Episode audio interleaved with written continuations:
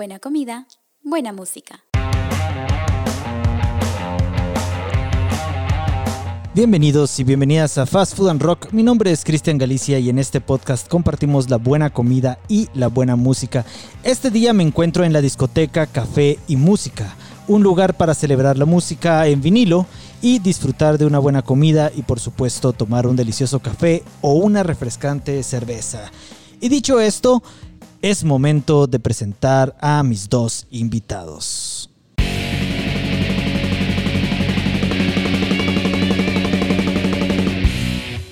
Me acompañan Pablo Funk, dueño de la discoteca, y Miki Morales, ex guitarrista de la reconocida banda Estrés. Pablo, Miki, muchas gracias por aceptar la invitación para conversar en este podcast. Hola Cristian, qué gusto. Hola Pablo, ¿cómo están? Gracias Cristian y Miki, buena onda por la visita. Antes de iniciar, te recuerdo a vos que nos escuchas que el podcast de Fast Food and Rock está disponible en las principales plataformas de distribución de podcast como Apple Podcast, Google Podcast y Spotify. Para más información ingresa a nuestra página. www.fastfoodandrock.com Ahora sí, eh, podemos iniciar con la conversación que hoy me parece está llena de buenas historias. Así que empezamos con vos, Pablo. La última vez que estuve acá con Fast Food and Rock fue en enero del 2020, antes de la pandemia. En aquel entonces vinimos a probar sus deliciosas pizzas, eh, los famosos Rolling Stone Pancakes y a poner una curada selección musical de tu extensa colección de vinilos. ¿Cómo les ha ido con la pandemia y cómo se encuentra ahora la discoteca? Bueno, pues igual que a todos, la pandemia le cayó duro y pues lo bueno es que sobreviví con la ayuda de algunas personas y el ánimo de clientes, amigos, familia.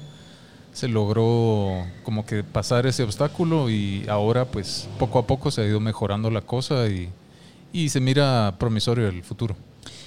Muy bien, eh, qué bueno. Creo que todos estamos alegres que el lugar siga en pie porque es un excelente lugar, es muy bonito y lo que promueven acá es excelente, que es música, cultura y arte.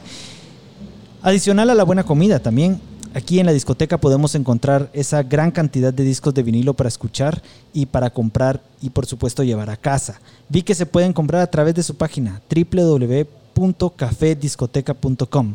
¿Qué significa para ti compartir el arte de la música en vinilo? Para mí es algo que he vivido desde que era niño, entonces ese formato es muy especial y ha formado parte de mi vida. Eh, y es, es, es, una cosa tangible, ¿verdad? Al opuesto de lo digital. Siento que es, es más especial. Miki, ¿cómo te iniciaste vos en la música? ¿Hubo presencia de vinilos en tu casa? Definitivamente. Yo sí fui totalmente de vinilos al principio. Bueno, en mi casa desde pequeño hubo siempre música. Mis papás uh -huh. fueron melómanos desde, desde que yo tengo uso de razón. Me recuerdo que siempre estaba sonando algo en mi casa, muy variado, por cierto. Y mm, sí, claro, la, yo pues tuve una colección extensa de vinilos. Eh, pues yo sí traicioné un poquito, lo siento Pablo, pero sí, prefiero el vinilo definitivamente, pero por la practicidad, pues sí, a lo mejor después me pasé al lado oscuro de, de lo digital, lo reconozco. Pero, pero estoy pensando regresar al buen camino, te digo sinceramente, y ahorita que estoy aquí en la discoteca, pues estoy totalmente inspirado para regresar al buen camino de, de lo, de lo análogo. ¿Ya viste? Bueno, sí, o sea lo práctico de lo digital no, no, tiene, no tiene precio, ¿verdad? Pero cuando uno de verdad quiere sentir eso muy especial, pues pones el disco y lo disfrutas de otra forma. Totalmente de acuerdo. Me, ha pasado a mí eh, hace, hace un tiempo con amigos, teníamos más o menos la misma discoteca, solo que yo la digitalicé, digamos, de alguna manera. Y bueno, estaba escuchando algunos de los mismos discos y sí me sorprendió la calidad. La verdad, la diferencia en el sonido. Escuché, escuché cosas que no recordaba que, que, que se, oí, que se escuchaban en, en, los discos de vinilo, a diferencia de lo que se pierde con el, con el MP3 a lo mejor. Eh, ¿Escuchas, por cierto, Pablo, diferencias entre la música pues, digital, CD o con los vinilos? Depende de la, de la calidad con la que se grabó, ¿verdad? Eh, la uh -huh. calidad con la que se cortó el disco también. Ahora hay muchas reediciones que están hechas de fuentes digitales. Cuando vienen de masters originales, que son los tapes, ¿verdad? Por decirte, algunas bandas han remasterizado con sus tapes originales. Mm. Eso, es, eso es mejor. Eh, ahora, la, la, condición del disco tiene mucho que ver, porque si está muy gastado, entonces lo digital va a sonar mejor, obviamente. Si yo coloco música digital en un vinilo, algo que empezó en digital y lo pongo en vinilo, ¿a, a qué suena? Pues lo que pasa con el vinilo es que el rango de frecuencias es más amplio, ¿verdad? Cuando estás eh, grabando digital, lo que hace ese formato es cortar los hertz. Sí, así, así es por decirte, perdón, en la intervención, pero es más o menos como que estás cocinando y, y el, el digital le quita mucho la grasita, que es lo que te da como el, como el saborcito, ¿no? Así. Entonces, sí. Ya estamos Lo- hablando de comida, qué estamos bien. hablando de comida definitivamente. Los armónicos, le Los digo yo. armónicos, Sí, exactamente, exactamente, lo dijo más, más pro. Muy bien. Miki, corrígeme eh, si me equivoco, pero en 1993 Dideca publicó un EP de estrés, el mix de 12 pulgadas, ¿es así? Es así. En esta mesa los tres somos amantes de la música, pero creo que únicamente vos has publicado canciones originales. Puedo imaginarme lo que se siente ahora subir un material inédito a las redes sociales y plataformas digitales. Yo lo he hecho o yo lo hago con mis videos y podcast, pero no creo poder imaginar lo que se siente publicar un disco físico y menos uno en vinilo. ¿Cómo fue esa experiencia, Miki? Pues bueno, eh, la verdad es que es una súper buena pregunta, te agradezco mucho. Y bueno, en una palabra es increíble, es una sensación indescrip- indescriptible, perdón. Eh, la verdad es que imagínate empezar a tocar con tus amigos desde pequeño. Nosotros, por ejemplo, empezamos muy, muy pequeños a ensayar en algún garage o, en la sala de, de la casa de algún amigo y empezar a soñar con eso, siendo uno también fan de la música y comprando tus discos y todo, imaginarte después eh, tener el chance de verlos en alguna tienda eh, o, o escucharlos en la radio, que también es otra, otra cosa. Pues a lo mejor mucha gente ahorita ya no, ya las radios a lo mejor ya, ya ahora son radios digitales, por ejemplo, la mayoría, aunque todavía existen las radios, pues eh, el formato de radio, pero, pero todo eso es, es una emoción, eh, no sé, para, para alguien que se dedica a eso, yo creo que es una de las cosas eh, que uno anhela desde el principio, es uno de los primeros sueños a lo mejor. Fíjate que eh, en lo que habla, hablaba Pablo sobre cómo es la importancia de, de también el, el aspecto físico del vinilo. Yo recuerdo haber tenido en mis manos ese, ese acetato de, de estrés y era muy delgado. Era tan delgado que había una parte que ya se había doblado. Entonces, cuando estaba dando vueltas, pues, levantaba, ¿verdad? Entonces, también eso es algo que antes tal vez no se le tomaba tan en cuenta. Era un poco más económico, supongo, publicar un disco así que uno de 180 gramos, que son ahora lo que se ve como un estándar para la calidad. Ahora existen hasta 200, 220. 220 gramos. Sí, te soy sincero, en, en ese sentido estábamos tan, tan verdes nosotros, tan, tan iniciando eso que estábamos totalmente emocionados y agradecidos con poder sacar cualquier cosa. No quiero sonar así tampoco como, como que lo sacamos a la ligera, pero pues eh, no éramos tan versados en todos los temas de, de la calidad del vinil y un montón de cosas así. Nosotros la verdad es que nos reclutaron para sacar un disco, que de hecho solo te, te comento una cosa, incluso antes de ese primer eh, EP sacamos un 45. Eh, ese no fue grabado en Dideca, el, el, el EP sí fue grabado en Dideca, el otro no, fue grabado en unos estudios aquí de un amigo de... um, ahorita, ahorita se me escapa el nombre, en algún ratito me, me acuerdo. Sí, sí sacado por Dideca. Y bueno, ese fue, ese fue lo primero. Y antes incluso eh, de haber sacado eso, curioso también nosotros sacamos eh, unos, eh, las primeras dos canciones, las grabamos en un estudio y las distribuimos a las radios de manera artesanal, así, ahí sí que nosotros mismos, antes de incluso estar en un sello. Esas dos canciones eran Ya no sé qué hacer conmigo y Te llevaré.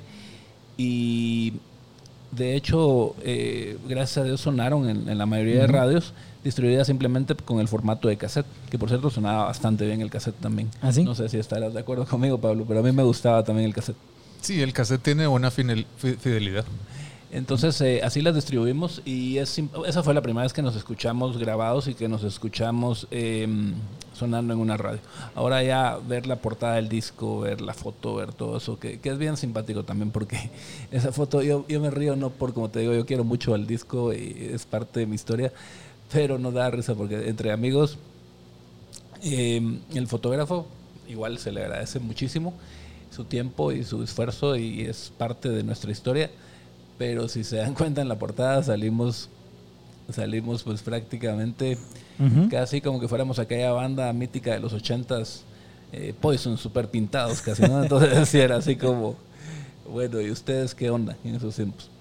Pero bueno, creo que está bien, ¿no? O sea, es- la verdad es que era, era, era nosotros siempre fuimos fans en eso, eh, del New Wave, de todo ese rollo de Pitch Mode, de Duran Duran. A lo mejor sí estaba, sí era coherente en cierta forma con eso, solo que éramos en cierta forma unos, bueno, yo en mi caso ya post-adolescente, pero todavía un poco tímido con respecto a eso, a lo mejor de romper un poquito esos, esos estereotipos, cosa que nos costó a lo mejor después romper un poquito más eh, las barreras con, con el público rockero, a lo mejor por esa foto, pero, pero yo la defiendo, yo, estoy, yo, yo, yo la defiendo, la, es parte de mi historia. Sí, eh, mira que esta foto la saqué de una revista que yo publiqué en el Circo del Rock hace muchos años. El, el artículo se llamaba Los discos inconseguibles del rock nacional, porque hay álbumes como estos que no se pueden conseguir. También había uno 45 ahí de Caballo Loco, Wow. eh, un, un disco de bonus. Había otro, El Remedios para el Alma de Viernes Verde en cartón. Oh, no, no lo. Es decir, hay, hay muchos discos así. Y en ese sentido, Pablo, qui- quiero preguntarte, tú promueves la música a través de tu tienda. Por tratarse de vinilos, me parece pues, poco probable que cuentes en tu colección con un número alto de artistas guatemaltecos. Em, ¿Con cuáles álbum- álbumes te has topado? ¿Y cuál consideras que es tu rol en promover la música, la cultura y el arte en Guatemala? Bueno, del, rock nacional, sinceramente, no, no me he topado con muchos discos, ¿verdad? Lo que más he visto es eh, 45, he visto como el de Medalla de SOS, ¿verdad? Que es bastante popular, que es una, un cover de la banda de Cream. Muy bueno. Y el otro con que en el que me he topado es eh, Santa Fe, Vuestros Pies, Oh. otra banda Luis Galich. setentera, Luis Galich. De ahí, eh, por, por ser pariente mío, eh, tengo unos 45 de este personaje que se llama Emilio Aparicio, que grabó música electrónica en los 69, 70 más o menos, con el primer Moog que, un- que hubo en Guatemala, el sintetizador Moog. Wow. Ujú. Eh, y por cierto, Pablo, Pablo Funk. Así de ahí es. viene, de, porque me recuerdo que eres, había sido DJ. Había sido DJ. Sí, en, en mis épocas, cuando empezaba a ser DJ, yo me concentraba mucho en la música electrónica. Entonces tocaba mucho en fiestas como decir Rave del Castillo y otras, otros raves bastante grandes. Eh, ahí fue donde se me ocurrió el, el- el nombre Pebble Funk, que era, era en ese tiempo, ¿verdad? viví eso como 10 años. Eh, funk porque me gusta mucho ese tipo de música, ¿verdad? Ya, ya más grande dejé la música electrónica, me concentré más en, en disco, funk, soul, jazz y el rock en todas sus ramas. Miki, llevas más de 30 años trabajando en el mundo de la música, con estrés que para aquellos jóvenes que nos escuchan fue una de las bandas en las que participó Ricardo Andrade. Em, publicaron himnos como El Norte y ¿Por qué la extraño tanto?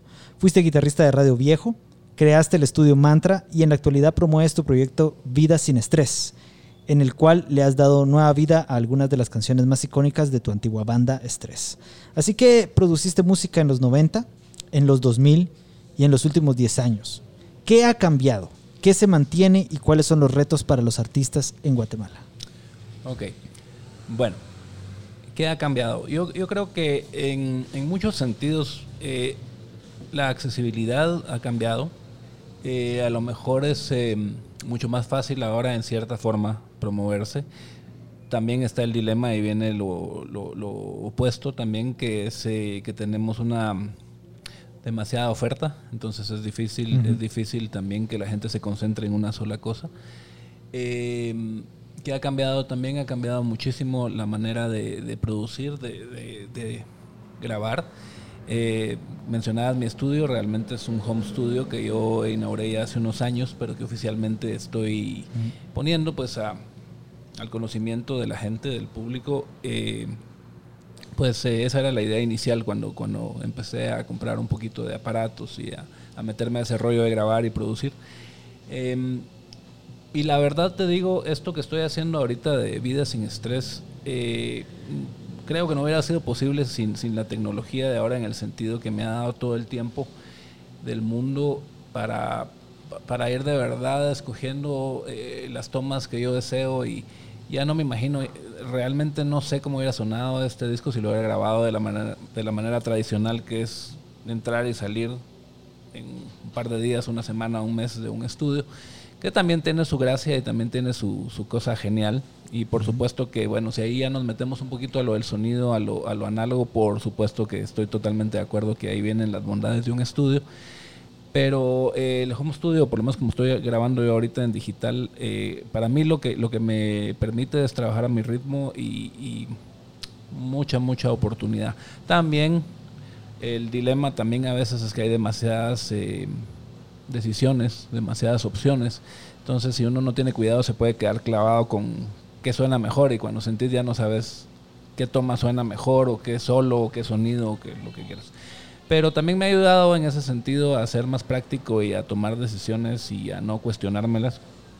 Entonces, ah, yo creo, yo creo que, por ejemplo, Guatemala, hablando de la música guatemalteca, ahorita hay bandas geniales, realmente. Siempre las ha habido, pero, pero yo soy fan de mucha de la nueva producción que hay ahorita en el país, la verdad. Por supuesto que también ah, respeto y respeto y admiro mucho a mis a mis eh, a mis colegas, eh, bueno, a la gente de mi, de mi generación, por supuesto hay muy buenas bandas, pero pues ahorita estoy, estoy bastante, te confieso que estoy bastante, bastante con la atención en lo que está saliendo actualmente y estoy fascinado con muchos, soy fan de muchos de, de ellos, por ejemplo, acabas de hacer un podcast eh, recientemente con Tony Delgado y pues Tony lo sabe, yo soy totalmente, me declaro fan de verdad. Ah, de Tony es genial. de lo que hace Tony. Entonces eso es por ponerte un ejemplo, ¿no? De, de muchas que hay. Entonces creo que ha subido el nivel, siempre ha habido un buen nivel, pero creo que ha subido a lo mejor por lo que te mencioné antes de la tecnología, de los de las plataformas que hay ahora para dar a conocer la música. Pero irónicamente eh, hay apoyo, pero pero sí ahorita pues estamos en no sé, en un tiempo diferente donde como te decía hay mucha oferta y también las modas han cambiado un poco, ¿no? Muy bien, y, y Pablo, con este contexto, retomemos la pregunta porque no recuerdo que me hayas dado una respuesta sobre cuál es tu rol en promover la música, la cultura y el arte. Eh, Específicamente de Guatemala. pues, o, la- o en Guatemala. Bueno, hay mucha gente que está descubriendo el vinilo. Eh, para mí es una cosa bien, bien normal, ¿verdad? Porque lo viví desde niño y mi papá tuvo mucho que ver en eso, ¿verdad? Él todo el tiempo estaba poniendo discos y él era melómano igual que yo, sino más tal vez, ¿verdad? Eh, entonces, lo que yo hago es tratar de enseñarle a la gente que está descubriendo este formato a apreciarlo, ¿verdad? Eh, darle consejos de, cómo limpiar sus discos, qué tornamesas son mejores, qué tipos de agujas. eh, y bueno, también redescubrir muchos artistas que han sido olvidados, porque la gente se enfoca mucho en algunos muy populares. Eso para mí me, me cae un poco mal porque, porque hay tanto, tanto y la gente solo está así como buscando el disco de este o el disco del otro. Así es. Entonces yo digo, mira, pero aquí hay más, ¿verdad? Mira esto. Pongamos esta canción, escúchala. Eh, Entonces dicen, bueno, sí. Perdón, otra cosa nada más que, que me gustaría agregar que creo que ha cambiado bastante es que, pues en ese sentido sí ha cambiado la cultura del disco, eh, pues de escuchar el disco como una obra, ¿no? Como un, como un disco, con- perdón, como un libro. Ah, porque tiene su sentido, ¿no? Generalmente el artista cuando diseña un disco de cierta manera, pues tiene su orden, tiene su tiene tiene el porqué de, de- hizo hizo las canciones así en ese orden.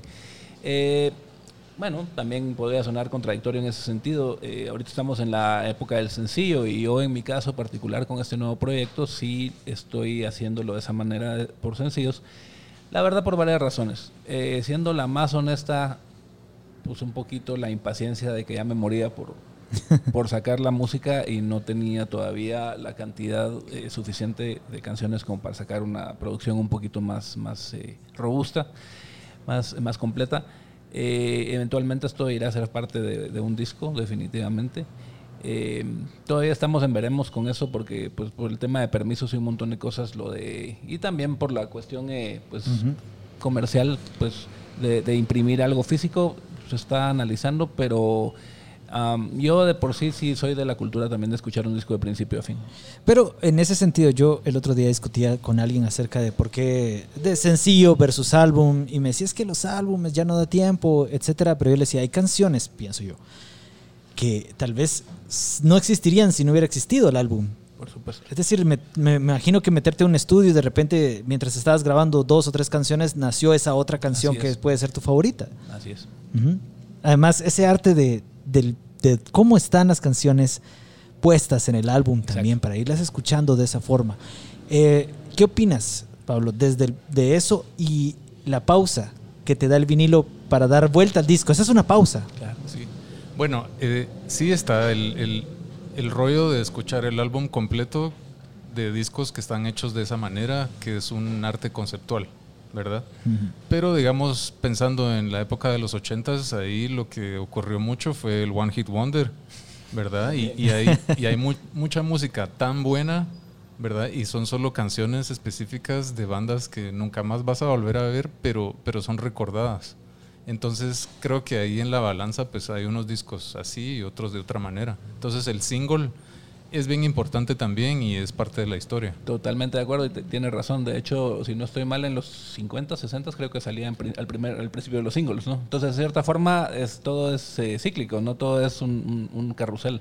Todo regresa de cierta manera.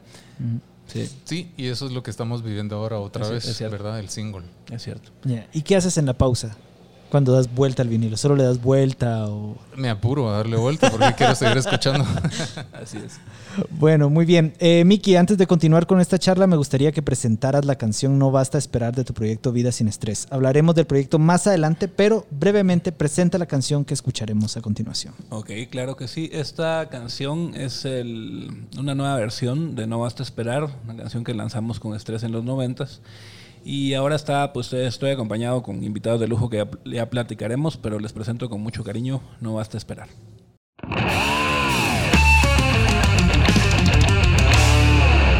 Fast food and rock.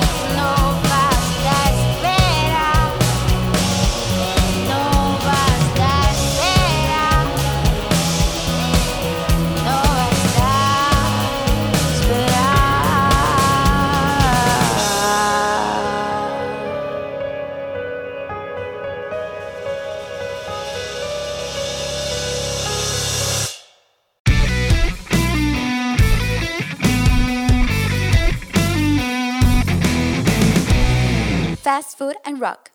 Buena comida, buena música.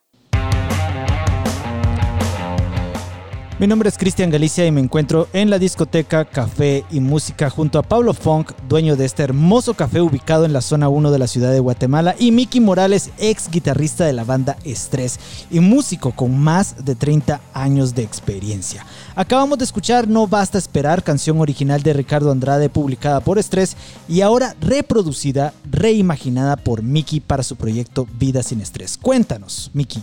¿De qué trata este proyecto? Básicamente Vida sin Estrés eh, es una idea, todo surgió desde el 2017, que como te contaba, les comentaba antes de empezar la entrevista, eh, tuvimos la oportunidad de volver a, a, reunirnos con Glenn Montenegro, que es el baterista de Estrés, eh, por una invitación que tuvimos de participar en ese año en el Festival El Grito. Tuvimos la uh -huh. oportunidad también ahí de conocer a grandes músicos, como te mencionaba Tony, que participó con nosotros, Tony Delgado. Estuvo también eh, en las vocales eh, Hugo Rodríguez, eh, cantante de la ya extinta banda Azul Violeta, que era una de las bandas favoritas de Ricardo, y bueno, así varios amigos más que participaron. Y bueno, tuvimos algunas presentaciones volviendo a tocar los nuevos temas, yo empecé a trabajar algunos arreglos y me quedó la espinita cuando ya terminó, ya terminaron esas fechas, pues a mí me quedó la espinita, me gustó uh -huh. algunas de las de los arreglos que habían ocurrido y bueno, empecé con la facilidad, gracias a Dios, de tener pues el estudio en casa. Empecé a, a hacer algunas maquetas, algunos demos y de ahí pues eh, invité a algunos amigos a participar. Aprovechando, como tú dices, los años que llevamos en esto, pues gracias a Dios conocemos a bastante gente. Uh -huh. Y también pues lo, eh, lo utilicé también como pretexto, te digo, también para, para lograr trabajar con gente que admiro mucho. Siendo la, el primer lanzamiento de esto, bueno, el concepto antes de todo, te digo, era, sí, hacer eh, nuevas versiones de canciones que tocamos con mis amigos en los noventas con Estrés. Eh, pero no para ahí, la verdad. La idea de esto es, además de eso, eh, en el futuro pues ya estaremos lanzando algunos temas inéditos porque también tengo ese anhelo de compartir algunas cosas porque a mí también, eh, también nos gusta escribir. De hecho, en el, el disco que mencionas, si no estoy mal, hay una canción en ese EP que se llama Sombras que es de mi autoría también, o sea, okay. entonces te lo digo, eh, no era un, no es un compositor tan prolífico como, como Ricardo, Ricardo. pero sí, siempre me gustó. Lo que pasa es que era difícil, pues no, no era competencia, pero era difícil. Yo llevaba una canción y Ricardo llevaba 10, entonces sí, siempre, siempre era así. Pero a mí siempre me gustó, entonces quiero mostrar esa faceta también. Eh, bueno, y la primera, el primer tema que lanzamos eh, fue la canción Si estuvieras aquí. Um, que la lanzamos el 4 de diciembre del año pasado. Y en ella eh, tuve el, el, gran gusto de participar, de tener en las vocales a Minor Figueroa, que es el cantante de Casa de Kelo, del cual también soy muy fan de esa banda.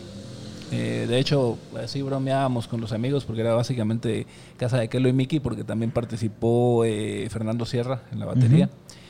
Y eh, en el bajo tuvimos a Edgar Brand, que es un gran bajista, no sé si lo conoces, pero no. ha tocado con mucha gente y actualmente está tocando con Gangster ahorita. Oh. Y bueno, ese fue el primer sencillo que gracias a Dios pues sigue sonando y a la gente le ha gustado bastante. Y el segundo fue No Basta Esperar, que cabal justamente coincidimos con, eh, con Carol. Yo a Carol pues igual fue un, para mí un, pues un sueño, de verdad. Yo la, la conocí, digamos, o per, perdón, de primero supe de Mink por la televisión, la verdad. La uh -huh. vi en, en, una entrevista en Telehit, me encantó la música, me volví fan desde ese momento. Uh, después supe que, que, era guatemalteca y que tenía familia acá. Conocí a la hermana Sonia, también muy buena cantante. Y así fue, así fue. Sacó Mink un disco hace unos años, yo le escribí a su Facebook a felicitarla, me contestó, empezamos a platicar. Después eh, vino aquí a Guatemala, hizo un acústico, yo me, yo me ofrecí a acompañarla. Aceptó, tocamos, fue genial, nos hicimos amigos y entonces ya pues me, me animé a invitarla a, al proyecto. Ella estaba en México en esos tiempos, pero pues viene una vez al año por lo menos por su familia uh -huh. y aceptó, aceptó. Y para mí ese proceso de un par de años de, de ver a su grupo en la televisión y después tenerla uh -huh. en mi estudio cantando, pues fue genial que es más o menos igual el mismo caso de, de Casa de Calo, solo que pues a Minor lo tenía un poquito más cercano sí. por el hecho de que soy amigo de, Fer de, Fernando también y ahora de Minor. Entonces eh, ha sido como tengo un sueño para mí. ¿Por qué eh, has elegido trabajar con estos artistas? Buena pregunta también. La verdad es que yo A ver, la verdad es que me llamaba mucho la atención. Primero, como te digo, porque soy fan. Soy fan de lo que están haciendo. No veo en ningún sentido muy disímil la música indie de ahora, digamos, con, con muchas de las cosas eh, que escuchábamos en los 80s o 90s. Yo, yo, de hecho, para mí, pues, para mí la música es atem- atemporal, la verdad. Yo no, no me suscribo a una sola época, la verdad. Eh, y me encanta compartir, me encanta esa energía también. En ningún sentido es eh, hacerle el feo a mis colegas, porque en algún momento colaboraré con alguno también, no te voy a decir que no. De hecho, pues sí tengo en la- las nuevas eh, producciones, estoy por, por contarles que sí voy a colaborar con algunos colegas también de mi, de mi generación. Pero eh, te digo, sí quería a lo mejor eh, trabajar con alguien que no necesariamente haya sido fan y no porque no lo fuera a tomar con, con seriedad, pero no quería cierta devoción tampoco, sino que quería que lo tomara fresco. Sí, y además escuchar estas canciones que tienen más, más de 20, 25 años tal vez, y en un formato más fresco, Exacto. creo que puede atraer también público hacia estas canciones. Pues te digo, eso sería un agregado increíble, la verdad, sería algo eh, totalmente honesto. Te digo que la primera meta, eh, sin querer sonar pues como un super ego, ¿no? Era, era pues satisfacerme a mí mismo, de- Sí. de que de verdad me gustara, porque créeme que se dice fácil, pero no es fácil para mí lle- llegar a decir. Siempre, pues me va a robar esta frase otra vez de un amigo, gran guitarrista aquí de Guate, o por lo menos a él se lo oí, no sé si él la, se la robó. a se la a él. Pero, pero me encantó la frase, dice así, eh, pues eh, ya me gusta, o sea, no toco todavía lo que quiero, pero ya me gusta lo que toco. Y, y- y de verdad que llegar a decir eso para mí no ha sido fácil. Suena fácil, pero no ha sido fácil. De verdad que por muchos años, y le agradezco mucho a la gente que nos ha seguido y que le ha gustado, y no estoy diciendo que no me haya gustado Estrés, por supuesto, pero, pero de verdad que cuesta llegar a un momento a decir, escuchas un tema y dices, bueno, si no lo hubiera, ah, si no estuviera involucrado yo, de todos modos lo quisiera consumir de alguna manera. Y te digo, puedo decir esto de esta música ahorita. No, y me imagino que, eh, que Pablo, por ejemplo, escucha esto. Yo a veces oigo los primeros discos de The Doors y pienso la batería, así sonaba la batería, así la grabaron. No había forma de que sonara diferente. O la guitarra eléctrica, o el, el órgano Hammond, sonaban así, no había otra forma. Y ahora hay tantas posibilidades. Conectas tu teléfono y puedes tener ahí 300 amplificadores, efectos, etcétera. ¿Qué, ¿Qué opinas? Pues sí, ha cambiado mucho la técnica de grabación en los años. Incluso hay, hay bandas, o sea, ahorita suena como todo muy limpio, ¿verdad? Bien, bien procesado. Y eso está bien. Hay algunas bandas que les gusta el sonido viejo, entonces lo que han hecho es que utilizan solamente tecnología del pasado, ¿verdad? Hay una, había una señora, ¿verdad? Que se llamaba Sharon Jones, que ya falleció. Tenía un grupo de funk y ellos lo que hacían era grabar con toda tecnología vieja para lograr ese sonido. No la voy a escuchar. Gracias. Bueno, eh, te digo, eh, qué bueno que mencionaron eso también, porque eso es justamente el tema. A mí, por supuesto, que me, que me gustan las, las, eh, los temas, defiendo todo lo que, lo que hemos sacado.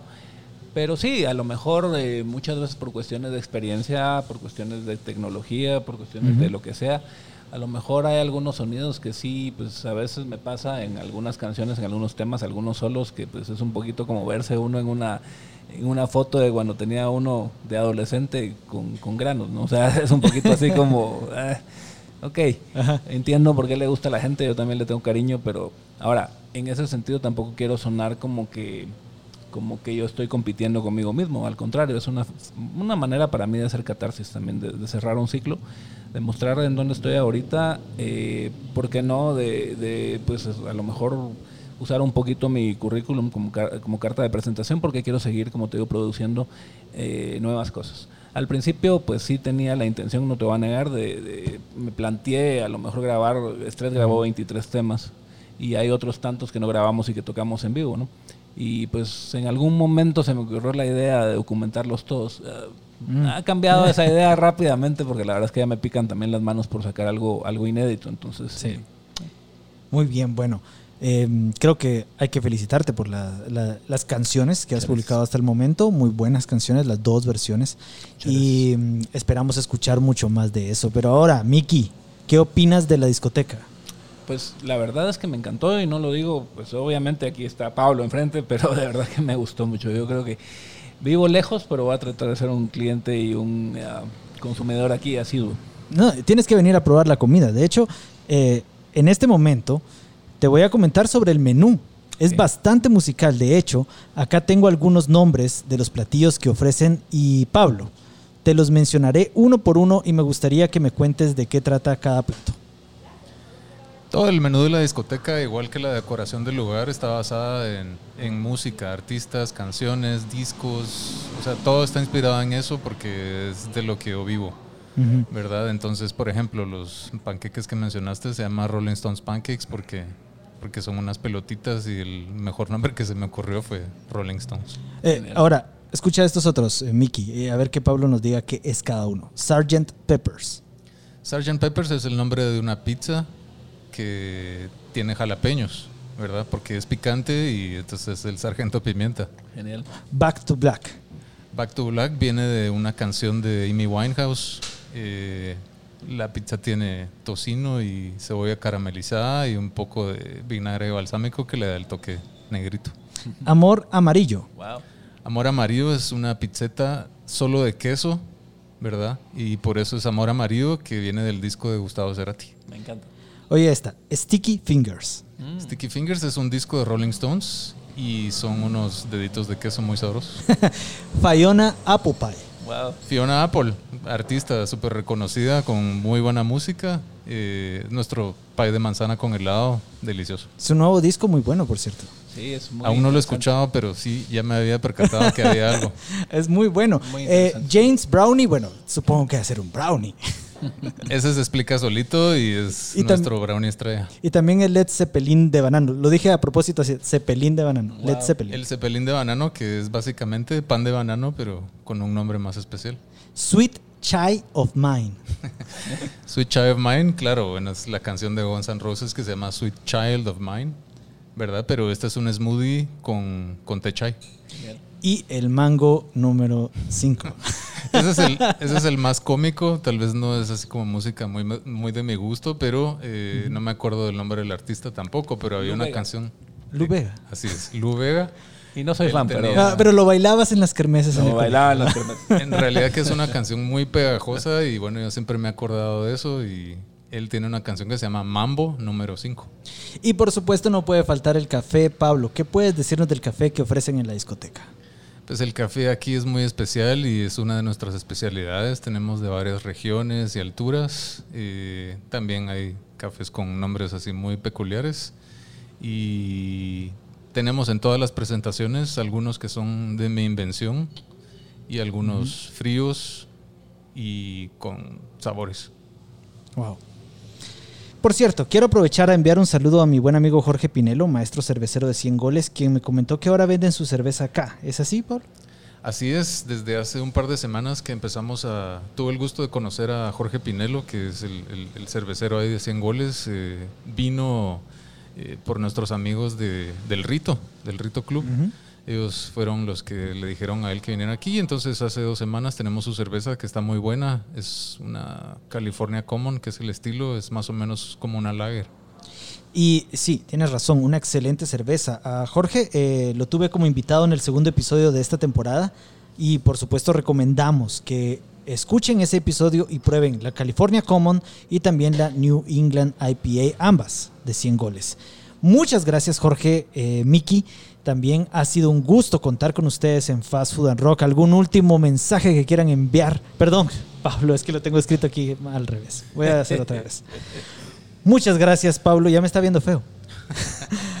Muchas gracias, Pablo. Miki, ha sido un gusto contar con ustedes en Fast Food and Rock. ¿Algún último mensaje que quieran dar a la audiencia? Muchas gracias, Cristian, por la, por la visita. Eh, mucho gusto, Miki. Es un gusto amigo. haberte conocido. Eh, pues mi último mensaje es vengan a conocer el lugar, les va a encantar, la comida es deliciosa y el ambiente súper. Aquí los tratamos como reyes. Súper recomendado, de- de- definitivamente. Y bueno, igual, muchas gracias Pablo, muchas gracias Cristian. Ha sido un placer para mí. Este ha sido, de verdad lo digo en serio, como te decía, también tras bambalinas, yo soy fan de los podcasts y este es uno de los que más me he disfrutado. Espero que sea una de, primero Ujú. Dios, muchas. Gracias por tu tiempo, muy atinadas las preguntas, me la pasé súper y yo también les recomiendo que, que vengan acá a la discoteca. Y bueno, igual que nos apoyen a todos los que estamos sacando nuevas producciones, si les gustan, eh, recomiéndenlas, suscríbanse. Y buenísimo, estamos en todas las plataformas con No Basta Esperar y con Si Estuvieras Aquí. A vos que me escuchas, te recuerdo que puedes oír todos los episodios de este podcast en nuestra página www.fastfoodandrock.com, así como en Spotify, Apple Podcast y Google Podcast. Soy Cristian Galicia y te deseo un día lleno de buena comida y buena música. Hasta la próxima.